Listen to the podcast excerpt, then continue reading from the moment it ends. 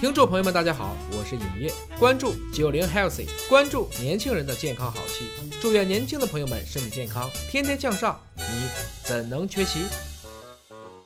健康好戏现在开演，大家好，我是大葱，本期为您请到的是燕涛老师，燕涛老师好。大葱同学好，上次啊，咱们讲到了这个 HPV 一旦检测成了阳性，很多人很慌啊，小姐姐们一下子就不知道该怎么办了。那我会不会因为是阳性就变成癌呀？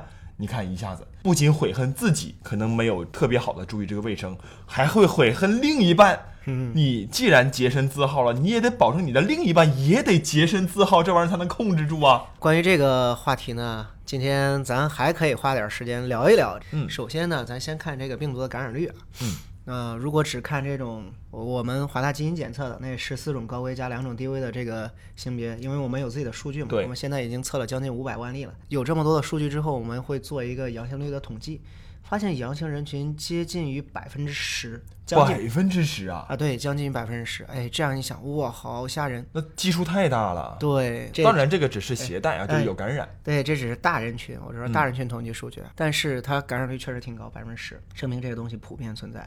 那上一期你还有印象吗？我说这个病毒在我们还没有走出非洲之前，我们的祖先还没走出非洲之前，已经和人传染上了。对它开始随着人的这种迁徙啊，包括民族融合，开始互相传播。嗯，证明这个病毒它确实也是大概率它也会比较普遍，不一定是一个少见的稀有的病毒。对，哎百分之十已经是一个大概率了。那我们关键是要做到的就是识别这个病毒里面的高危型的感染，因为它毕竟嗯致癌的病因明确，哎是被 WHO 也认定了它就是高危致癌，所以说我们是要提前检测出来这些。嗯，对，比如说你检测出来其他低危的，那呃降水石油质嘛，对吧？是如果是其他的，可能和这个高危也没关系。对，那个都有很好的现在的目前的医疗针对的解决方案了。对，所以说这个 HPV 呢，关键的它的套路就是你不是为了查 HPV 而查 HPV，你是为了预防宫颈癌，查出来高危阳性感染、高危病毒感染。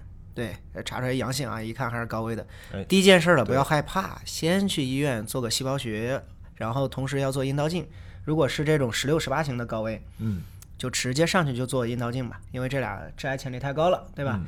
直接做阴道镜看看有没有病变。对，先主要防控住它。对，如果有癌前病变，早发现、早切掉、早治疗，也不用让它发展成这个癌症、宫颈癌。别危及生命了。对，别危及生命，那也是有治疗策略的。所以说，咱做 HPV 检测，它主要目的是做宫颈癌筛查，最主要目的是发现癌前病变，然后把癌前病变给治疗了，通过外科手术的方式搞定它，然后就不会发展成宫颈癌，这一点都不用担心，对吧？对，所以说呢，大家阳性不可怕，重点是你阳性之后，你连到医院查都不查，那也非常可怕。你放任自流的话，这个就是一个潜在的定时炸弹了。对，所以说阳性之后第一件事儿去医院查一查。对，因为即使癌前病变，这东西切掉也大概率能预防，所以说大家还是不要担心。第二件事儿，我回到刚才说的，阳性率那么高，那是因为我们看的型别也就这十几种，这时候阳性率是百分之十。哎，那我很想知道一个问题啊，假如说我们是防十六、十八这两种主要的高致癌性的嗯型别啊，那除此之外呢，像它如果不一定是这种型别的 HPV 病毒的感染，它一定要去医院用这种医疗方式去解决吗？还是要它还有其他十几种的这个高危，因为十六、十八算是超高危的，对。哦，是最危险的。对，还有另外其他几种高危的呢，它也被 WHO 定过了，哎，所有医生都能认得到啊，放心。然后其他几种高危的呢，他也要到医院先做个细胞学啊，不用那么急做阴道镜，细胞学一看啊，呃有问题，细胞学异常，那转诊阴道镜去做个阴道镜看有没有病变。那如果细胞学没有异常，那大概率等个一年复查一下，看有没有转移。哎，那到底是什么样年龄段的人是容易感染这种 HPV 病毒呢？接下来的问题比较尴尬啊，嗯，各位有点羞羞。啊，有点羞羞。在中国是有两个年龄高峰，世界范围内只有一个，但是中国有俩，哦，那咱们先说世界范围那个是什么时候？就是二十岁出头嘛，二十岁出头，对，年轻气盛，是吧？精力旺盛，啊，性生活活跃，性生活也活跃。对。哎，那在中国为什么是俩呢？呃，中国也有第一个就是二十多岁出头，对吧？然后嗯跟大家都一样。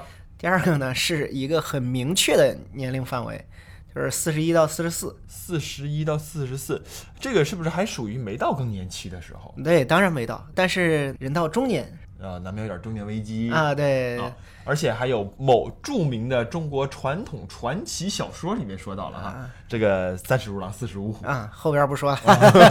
对，对反正就是有这么个特殊的一个年龄阶段和结构。啊，对我们两边都不怨，因为这个指南里面和专家共识里面提了这个年龄段，它可能有一些特殊原因，可能有一些社会学的因素，比如说嗯自己的对象啊、老公啊，可能有新的性伴侣出现，或者自己也有可能有新的性伴侣出现，导致了这个年龄段会有一个感染高峰。所以说，哎呀，换句本质的话去讲，它就是和这个性生活的活跃度是有关系的，包括和性伴侣的数量是有关系的。对，你想降低他的这个感染风险，第一，能不能洁身自好？对二，你对面那个人能不能洁身自好？嗯。三，你俩能不能在这个整个过程当中，同时同步的保证这个自己的卫生、清洁和对于这种病毒防控的意识？啊，对，但当然还有另外一种背锅的啊，真有这种可能，因为这个 HPV 病毒它不像感冒病毒，HPV 病毒它可以持续感染好多年。啊，对，万一你看人家嗯不是跟你谈恋爱这段期间没有洁身自好，他有可能上一任传染给他，他也不知道，那那他持续传染好多年。这有点惨呐、对，然后在这任期间呢，哎，你说你原来没有，哎，这今年一测有了，你要想想是不是你这个男朋友之前的那一任，嗯，对吧？那个给他留下了一点小小的礼物。啊，对，留了之后又疑惑这个后边的这些姐妹这样不好是吧？所以说嗯有这种可能，因为这个病毒它持续感染的周期比较长。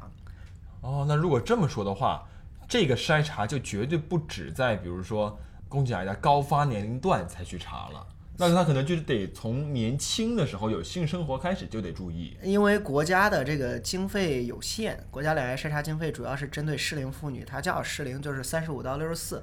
三十五以上，那对你你想想都已经成家立业生孩子了。对但是刚才说的是国家批的经费去做这个两癌筛查的，那嗯其实我们自己啊，那嗯咱九零 healthy 的听众们，大家自己还是要自费去筛查一下，做个检测，医院里面挂个号啊，嗯。妇幼保健院里面去挂个号啊，是。实在不行，不好意思的话，你那个京东、淘宝搜一搜，认准华大基因啊，打广告了，我就明确说打广告了，因为华大基因的 HPV 检测、自取样检测和医生取样的效果一致率能达到百分之九十九以上。哦。对，所以说这个你不用担心，自己能取样也可以检测出非常靠谱的结果。在这个特殊的时期呢，也不尴尬。嗯啊，而且在家里面取样呢，它的操作也非常的简单，对还能够快递包邮到付。对，是来到实验室里面，咱们的这一群博士的科研的小哥哥小姐姐们和他的小伙伴们就开始给大家做分析了。嗯，分析完之后，报告你拿手机一查，哎，有了阴性，好开心。对，但是我建议还是要定期测一测。虽然国家的两癌筛查那个不是说每年都给大家测，而且不是所有年龄都给你测，但是各位小姐姐们，关爱自己还是要测一测，这东西也不贵，对，是说不定还没你的一支口红贵呢。对，对，关键是现在呢还有这种癌症早发的现象，嗯。大家更要从年轻的时候，特别是一旦有性生活开始，先把这个警钟，先把这个弦儿绷起来，对。注意先防，对。对，千万不要等到自己突然有一天你又没有掌握这样的知识，然后你性生活又很活跃，然后一查，哎呦哇，阳性，嗯。你都不知道自己携带多久了。，OK，对不对，嗯，好，所以呢，在我们妇女之友燕涛老师的建议下，一旦有了性生活或者性经验的你，就赶紧的去给自己的健康做一个保障吧。本期咱们就聊到这儿，咱们下期再会。九零 Healthy 专属九零后的健康好戏，你怎能缺席？